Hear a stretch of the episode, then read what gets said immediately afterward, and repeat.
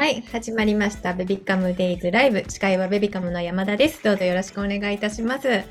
えー本日のゲストは、えー、サラ助産院院長の直井明さんにお越しいただいております。直井さんどうぞよろしくお願いいたします。お願いします。こんにちは。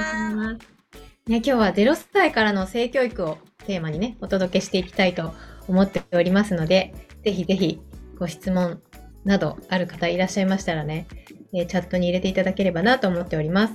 なかなかちょっと0歳児の時に私は性教育ってパッと考えてはいなかったんですけども、この頃からね、いろいろ始められることがあるということなので、ちょっとね、後ほどお聞きしていきたいと思っております。あ、ザボンさんが拍手をくださっている。ありがとうございます。はい。ね、ぜひぜひ皆さんもいろいろ入れていただきたいなと思っておりますが、ね、何かご質問とかご相談とかお悩みとかあればそういうのもね、ぜひぜひ入れてください。あ、わたかのママさんありがとうございます。こんにちは。ということでありがとうございます。そして、そしてもしできる方いらっしゃいましたら、ぜひぜひカメラをオンにしていただいて、ちょっと交流を持てればなと思っておりますので、よろしくお願いいたします。あ、ファイさんが画面をオンにしてくださっている。ありがとうございます。はい。というわけでね、えっ、とですね、ちょっとベビカムデイズのご説明をさせていただきたいと思います。えベビカムデイズとは、えベビカムが運営する妊婦さんとママたちのコミュニティのことです。え具体的には今日のように月曜日から木曜日の12時開催の Zoom を使用したライブ番組と、毎週金曜日の12時に更新されるラジオ放送と、毎日朝の10時から夜の10時まで開いているオープンチャットを通して、初めての妊娠に戸惑っている妊婦さん、育児中のママの交流のためのコミュニティの場所としております。ぜひぜひ今後も引き続きよろしくお願いいたします。はい。今、チャットの方にも詳細を入れさせていただいております。そしてなんとですね、ちょっと後ほど、もう番組の後半の後半になるんですけど、直井さんからね、ちょっとプレゼントのご用意もいただいていますので、そのあたりも、あ、何かもちょっと見えておりますが、ね、すごい CD をプレゼントということなので、ちょっとこちらも楽しみにしていただきたいなと思っております。ね、皆さん、ちょっと今日午前中は何されてましたか？どうですか？ちょっと関東はね、なんとなく、さっきまで晴れてたけど、ちょっと今、千葉は曇ったりしておりますが、皆さんいかがお過ごしでしょうか？お、ようこさんありがとうございます。小学校に入りました。おー幼稚園の時、プライベートゾーンの話をしたり、ああ、そのままになっています。今はどんな話を子供にしていったらいいかっていうことで、ちょっとご質問が来ているので、後ほど聞いていきたいなと思います。できたらね、具体的なエピソードを教えてもらえる方が、なんかすごく、すごく大きな漠然としてる話だと、うん。何を話したらいいんだろうと思う。なるほど、なるほど。は具体、もうちょっと絞ってもらえる方が答えやすいかな。いはいはいはい。じゃあ何か、あのあ、ったんだけど、うんこういう時どうしたらいいか。そうそうそうそう。ぜひぜひね、そんな質問も入れていただきたいと思います。魚ママさん、掃除してました。えらい。もう、はいね、朝から掃除をできる。午前中から掃除をする。偉すぎる。えりこさんは、ね、育休が木曜日で、ああ、木曜日？え、もう明日、明後日？あ、そうなんだ。最後の一人時間満喫。おー、スタバに行ってきました。だって、えりこさん。そうなんだ。あ、なんかちょっとドキドキしますね。育休復帰ね。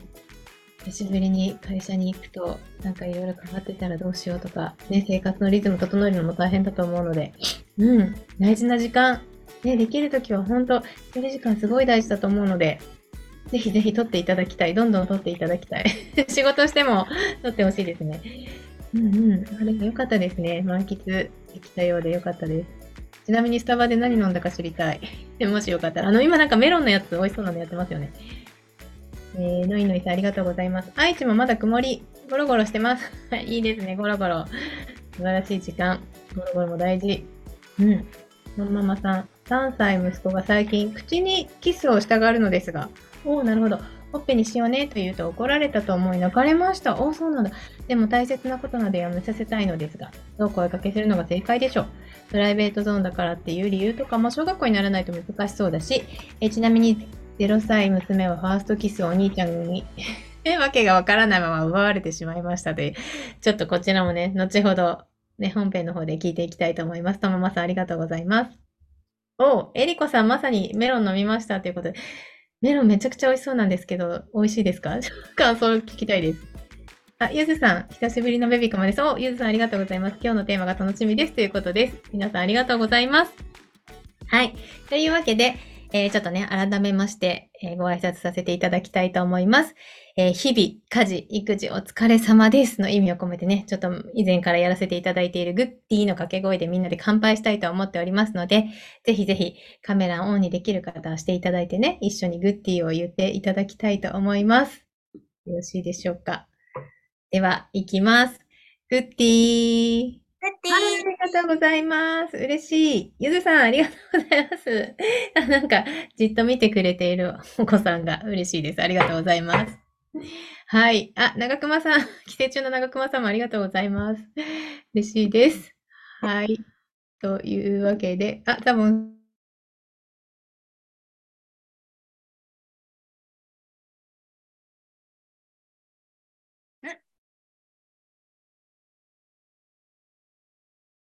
かなましたので、あ、あ、よかった。すいません。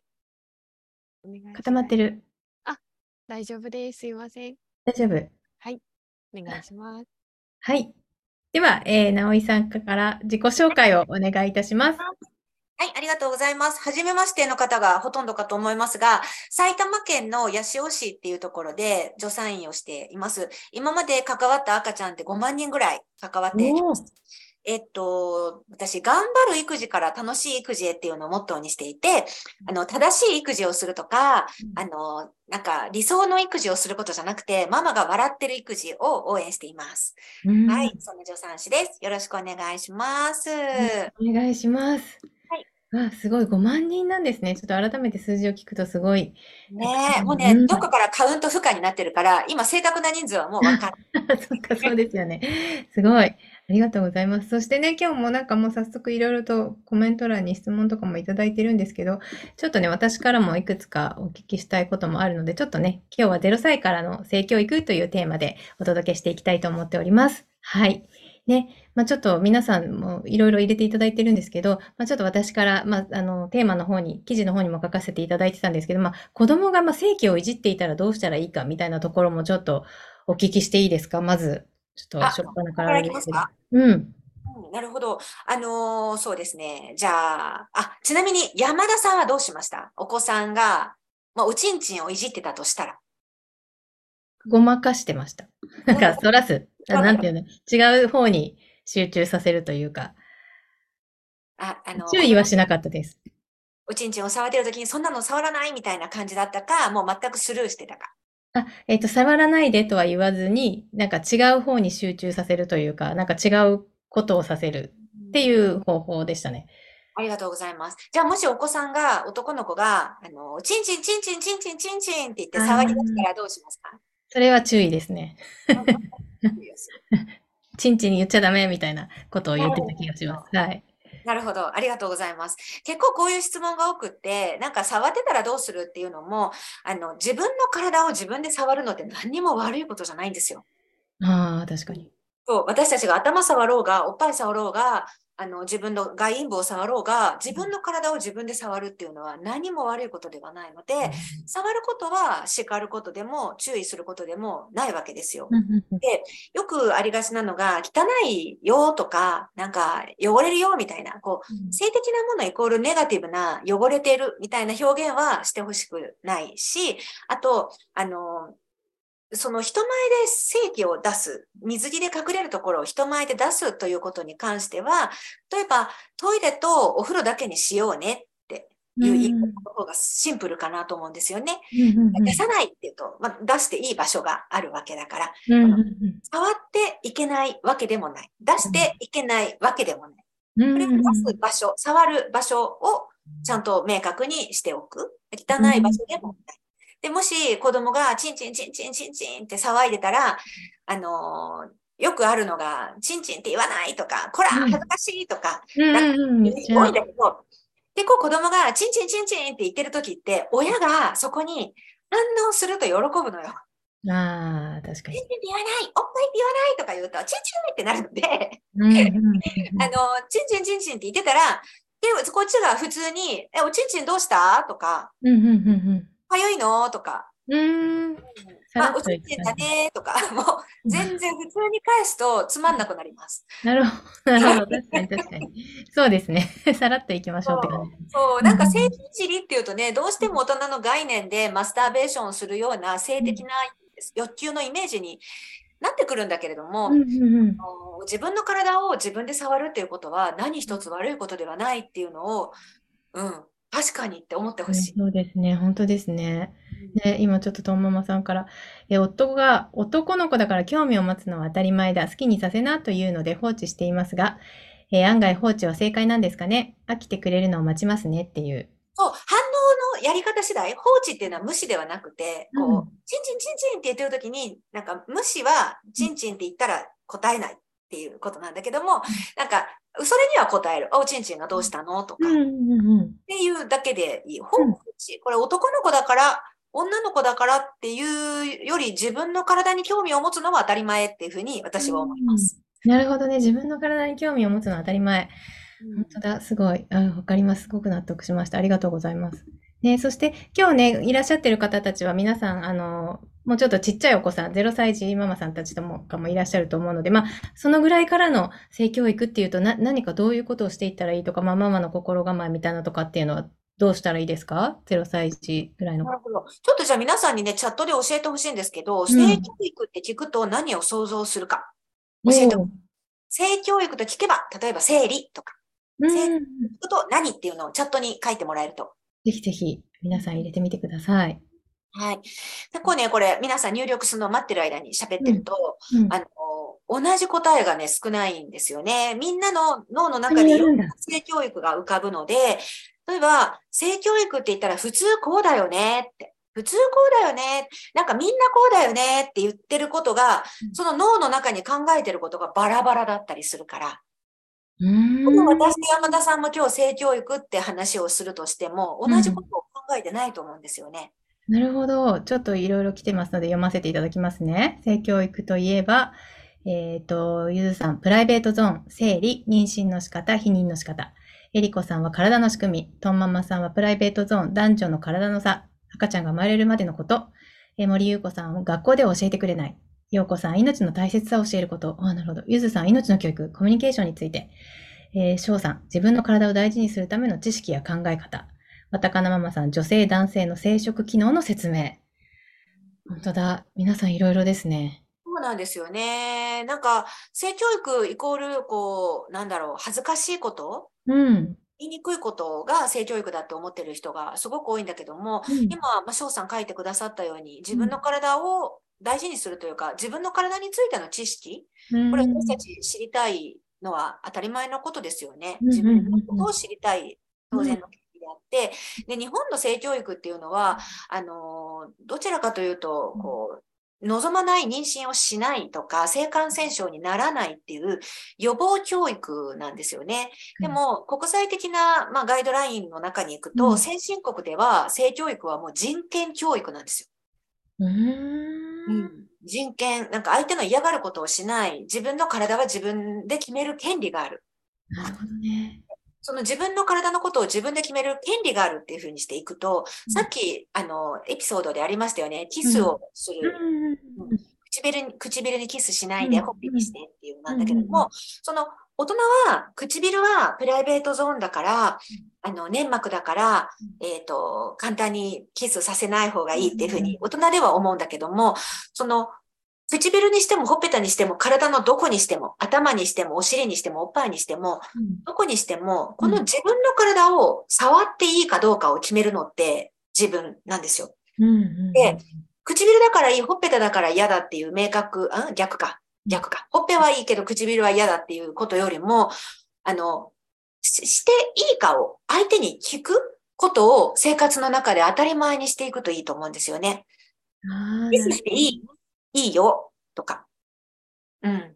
相手が0歳児でも、うん。あのーその、相手が0歳児だからね、聞くことはもちろんできないんだけども、うん。子育てをしていく上では、相手に聞くっていうのが大前提で、これって聞く、自分の体のことを自分で決める、嫌だと思ったら嫌だと言っていい、と、当たり前に言っても、私も反省点がいっぱいありまして、例えば子供にこうこちょこちょこちょこちょとか、うん後ろから大好きギューってやった時にうん、子供がもしやめてって言うとしますよね。うんうんうんでも親がいいじゃんいいじゃん遊んでるんだからとか、いいじゃん遊んでるんだからっていうのも、これも子供が自分の体を決める権利の侵害なんですよね。で、ここから入っていくと、家庭の性教育ってすっごくシンプルになります。子供が嫌がることはしない。あんどんなこと？子供が自分の体に触れること触らないでとか、見ないでって言ったら分かった。や、やめる。でも子供って、まあ、なあの、しつこいっていうか、うんうんうんうん ごちょごちょごちょってやってきて、なんやって、やめてっていうのに、やめて、やめたら、もう一回やってとか、やってまたごちょごちょ、やめてって言ったらやめる。うんうんうんうんやめてって言ったらすぐやめる。もうノーをするのはその体の本人。話なんだ。っていうのをね、家庭で徹底していくとね、この性的同意っていうのがすごいスムーズになっていくの。へ小さいうちから。うん。本当に0歳のうちから。0歳のうちからっていうのは、あの、プライベートゾーンに関わらず、なんか赤ちゃんは自分の体の分身のような気がするから、お母さんは特に。ああ、そうですね、そうですね。うんうんうんうん。体の分身のような気がするんだけども、まあ、0歳からできる性教育としては、うんあの自分ではない体だっていうことをあの、まあ、丁寧に触らせていただく。相手はこれで心地いいかなと考えて触らせていただく。なんか、あの、私よく、まあ、助産院に来るママたちを見てて思うんだけども、うんうん寒い冬場とかに、うんあの、こう、あの、おお尻拭きを温めて、ウォーマーでやってることとかあるんだけども、うんなんか、ウォーマー使ってればいいというよりも、例えば、気持ちいい触り方とか、気持ちいい圧っていうんですかね。うんうんうん私見てて思うんだけど、もうブチブチうんちがいっぱいついてるのに、うんなんかこう、さわさわさわさ、こんなん絶対気持ち悪いってって思う。触られた側が気持ちのいいことをしてあげたい。自分丁寧なのと気持ちがいいのとちょっと違う。うんうんうんうんさわさわさわっていう触り方って意外に気持ち悪かったりするので、うん0歳からできるとしたら、相手が心地いいことを意識する。自分ではない体で心地いいことを意識し、そして、あの、例えば赤ちゃんだから人前でおむつ替えてもいいっていうわけでもないと思うのでそっかそっ、かそっかうんうんうんパンツの中とか変えるときには、おじいちゃんおばあちゃんの前では変えないとか、うんうんうんうんなるほどね。とあの、えっと、おむつ、えっと、なんだ、授乳室とかでおむつ交換するときにも、周りに人がいたら少し待つとか、なんか子供のプライバシーを守るっていうのも0歳からできる性教育かなって思っています。なるほどね。ああ、すごい、なるほど。すごくよくわかります。ありがとうございます。うんうん私も反省だから子供が触らないでっていうのに、いいじゃん、ってやってたから、ああいうところから始まっていたなって思っています。そうですね。なんか自分の体、さっきのね、お話ですけど、自分の体は自分のものであって、嫌だったらノーって言うっていうことって、もう本当にそれずっと続きますね。一生続くというか、もう、うんうんうん。ね。どこだったらいいのかっていうのも、うん。する側が決めるんじゃなくて、される側が決める。ね。うんうん、してほしい。で、それだと、大人になってからもやめてっていうのに触ってきたら、あ、こいつは悪いやつだっていうふうに。なるほど。確かに、確かに。うんうん。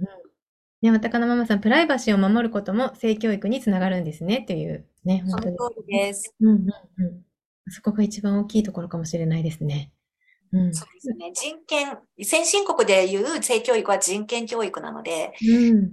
自分の体のことは自分で決める。うんうんうん相手の、なんだろう、あの、テリトリーにしうんし侵入しない。うん。えっと、これ、バウンダリーとか日本でももう言うようになってきて、聞いたことある人いるかもしれませんが、距離感？うんうんうん。距距離感、こっちはこのぐらいいいだろうと思っても、向こうはこの距離感は怖いかもしれない。うんその距離感、バウンダリーって言うんですけどね。うんうんうんうまあ、近い人いますよね、たまに男性でん。いるもね。いるいる。まあ男性女性限らずいますね。なんか距離感がこの人と違うなっていう人はいますよね。なんか、私下がってるのになんで近づいてくるの？みたいな。下がってるじゃんみたいなことありますけどね。はいはいはいはい。なるほどね。あと、そのもうちょっと大きくなってくると、まあ、赤ちゃんどこから生まれた、生まれるのとか、まあ、そういう話にもなってくると思うんですけど、そういう時のなんか返答の仕方みたいなのっていうのは、うんうん。あります、あります。赤ちゃんどっから生まれたのっていうのは、だいたい5歳までに8割の子供が聞いてくるって言われています。で、あの、これって、私たちが赤ちゃんどっから生まれるのって聞かれたときに困るっていうっていうのは、うん。まず、性的なことを聞かれたような気がしちゃう、勝手に。あ赤ちゃんどうやって生まれたの？どうやって赤ちゃんってできるの？とか聞かれると、パパとママってベッドの中で何したの？って聞かれたような気が勝手にしちゃう。うん、でも、子供が聞いてるのって、うん例えば、なんかなんで空は青いのとか、なんでお花にはピンクと赤があるのとか、なんかなんで、あの、ななんだろう、雨が降るのとかあ。う、んうんうんうん。延長線上でなんで赤ちゃん生まれるのって聞いてくるわけですよ。で、まあ、ありがちなのが、あの、なんで空青いのって不思議だね、ママわかんないとか、うんなんで雨降るのって不思議だねって答えてるのに、うんなんで赤ちゃんできるのって聞いたら、それはまだ早いのとか、急に？そ うんうんうん。れはパパに聞いてとか、学校で教えてくれるからとか、あの、もう子供が性的なこと、命のことを不思議だな、なんでだろうって疑問を持ったことは、うんまず大人は逃げない、ごまかさない、はぐらかさない。なるほど。すごい大事で、うんうんうんもあの、それはまだ早いとか、聞かないでとか、うん。あの、言うと、お母さんは聞いてほしくないことがあるんだなって思い、自分がもし本当に困った時にも、この話をお母さんに相談しちゃいけないんじゃないかなって思うような親子関係になることもあるから、うん。答えることが難しかったら一旦受け止める。うん。なんで赤、どこから赤ちゃん生まれるの？なんで赤、どうして赤ちゃんできるのって聞かれたときに、まあ、模範解答の前に、まず、模範解答の前に、どう、聞かれたときに、うんそうだね、不思議だね、一旦受け止める。うん。知りたいよね。うんうんでそこでもし、あの、具体的に年齢に合わせてね、うん。あの、まだ3歳ぐらいだったら、うん神様がねって答えたっていいと思うし、うんうん小学校に入るぐらいであれば、うん。おちんちんがねって、バギナの中にねって答えてもいいと思う。それはどんな答え方でも年齢によって違ってくるけれども、うんうんうん。親が答えにくかったら一緒に、一緒にそれを答えようっていう姿勢を向ければいい。あの、一緒に本屋さんに行こうとか、そっかそっかそっか。親が一緒にあなたの質問に上手に答えられないからうん、答えたいっていう。お私は逃げてません。はぐらかしてません。ごまかしてませんっていう、その姿勢が大事。うーん、なるほど。うんうんうん。姿勢ですね。わあ、すごい。ありがとうございます。ね。あ、私は先日息子に聞かれたとき、〇〇くんに会いたかったから生まれてきたんだってさって言いました。うんいいと思います。これも年齢によってですよね。うんうん年齢によって、あの、ここでふーんって子供がニコッとすればそこで終わりでいいし、うんうんうんうんあのそうじゃなくってさって子供が来たら、あうんじゃあママ上手に答えたいから一緒に調べようでもいいし、どね。相手のうん年齢ですよね。うんうんうんうん。ありがとうございます。えーそして、ナミさん、えーお話に感銘を受けます。今、1歳でまだ喋れないのですが、自分と子供は別の人間だというのは大事にしています。えーおむつを変えるときも、自分でできないのを代わりにやっている認識で、事前に変えていいと聞くようにしていますという素晴らしいですね。素晴らしい。さすが。ううんん、本当に。そうなんですよね。なんかお母さんって特にね、うん自分の体の内側にいた子供だから、うんね。ね、そういう感じしちゃいますよね。なんか分身みたいなね。う ABC さんは人権、距離感、親子でも意識して大切に考えておきたいところですね、というね。えーう。そして、でもそうなんですよね。うん。あの、私、まあ皆さんよりちょっと年上だと思うんですけども、あの、結婚した頃はまだ世の中で、なんか、あの、夫の求めに応じるのは、なんうん。か、妻の務めとかねうん、言われたことありますけど、あの、うん。決めるのは自分なんで、う ん務めじゃないんですよね。嫌だったら嫌って言っていいしその、お互いがいいよって言って初めて性的なことも成り立つ。うん。手をつなぐことにしても、キスをすることにしても、相手が嫌だって言ってて、いや、夫婦なんだから当然だろうっていうのは、これは違う話だから、例えばどんな関係性であれ、当たり前だってことはないんですよね。うんうんうん。まあ、それがもう本当0歳から始まってますね。今の、今日のお話聞いてすごく実感しました。えーそしてね、わたかなママさんから、今、性教育に関する絵本、とても、とかもたくさんあるから助かっていますということで、何かそういう絵本とかでおすすめのものとかってあったりしますか？あ、もうそれ、絵本か、聞いてたらリスト作っといたのに。あ、そうか、ごめんなさい。急に振っちゃった。あ すいません。あの、私ちょっと用意してきたのが、私の出している本をご紹介あ、ぜひぜひぜひぜひ。すみません。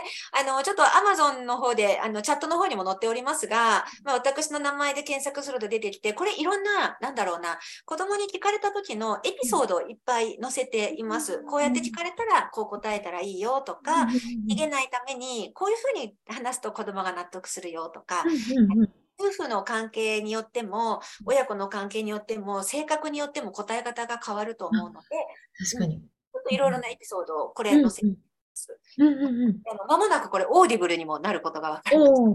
すごいすごい。あともう一冊ちょっとありがとうございます。ご紹介しますと、これは思春期向けなんですけれども、あのエピソード、これは例えば子供がなんでキスしちゃダメなのとか、なんかあの男の子の、えー、とお部屋の中にちょっとマスターベーションしたティッシュが置いてあったらどうやってしたら対応したらいいとか、まあ、そういう具体的なエピソードをいろいろ載せてるのがこちらの思春期向けの本です。もしお読みいただけますとすごく嬉しいです。うんありがとうございます。ね、急に 本の話を振りましたが、今、チャットの方にね、えっ、と、URL を貼らせていただいておりますので、ぜひぜ。ひ、ね、で気になる方チェックしていただきたいです。本の中におすすめの絵本とかは一応一覧は載せています。でも絵本を紹介するつもりなくてごめんなさい。用意しておけばよかった。全然私は急に振ったのですいません。はい、ありがとうございます。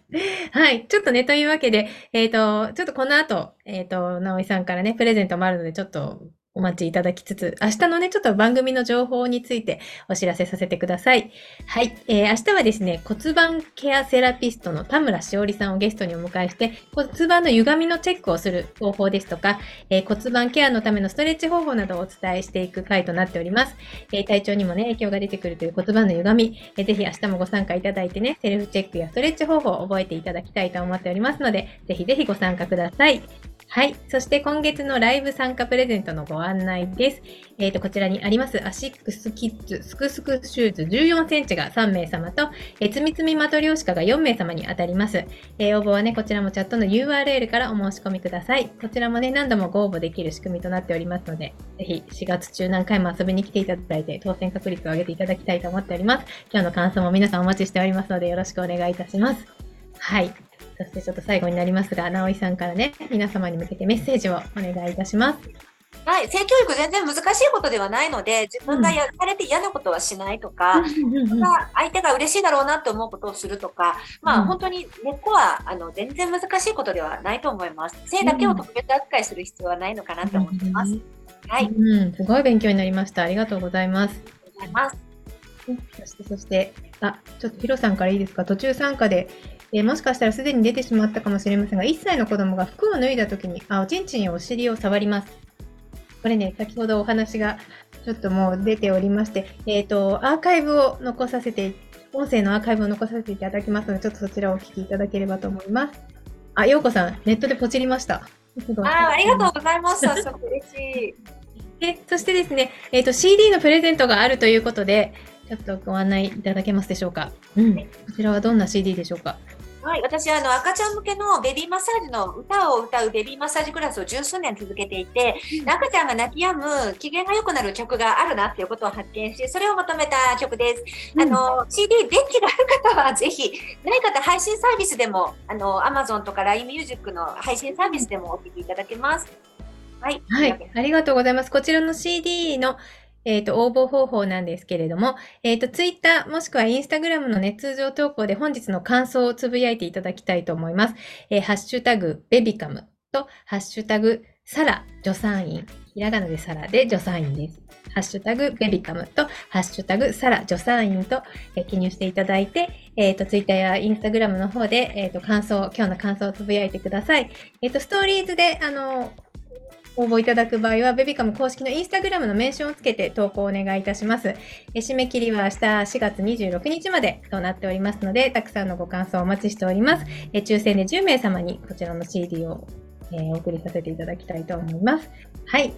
えーそしてですね、今の、えー、と CD は、えー、とこちらからも聞けますというチャットも貼らせていただいておりますので、はい、こちらからでもよろしくお願いいたします。皆さん大丈夫でしょうか？はい。そしてアーカイブどうやって見れるんですかというご質問、ゆきさんありがとうございます。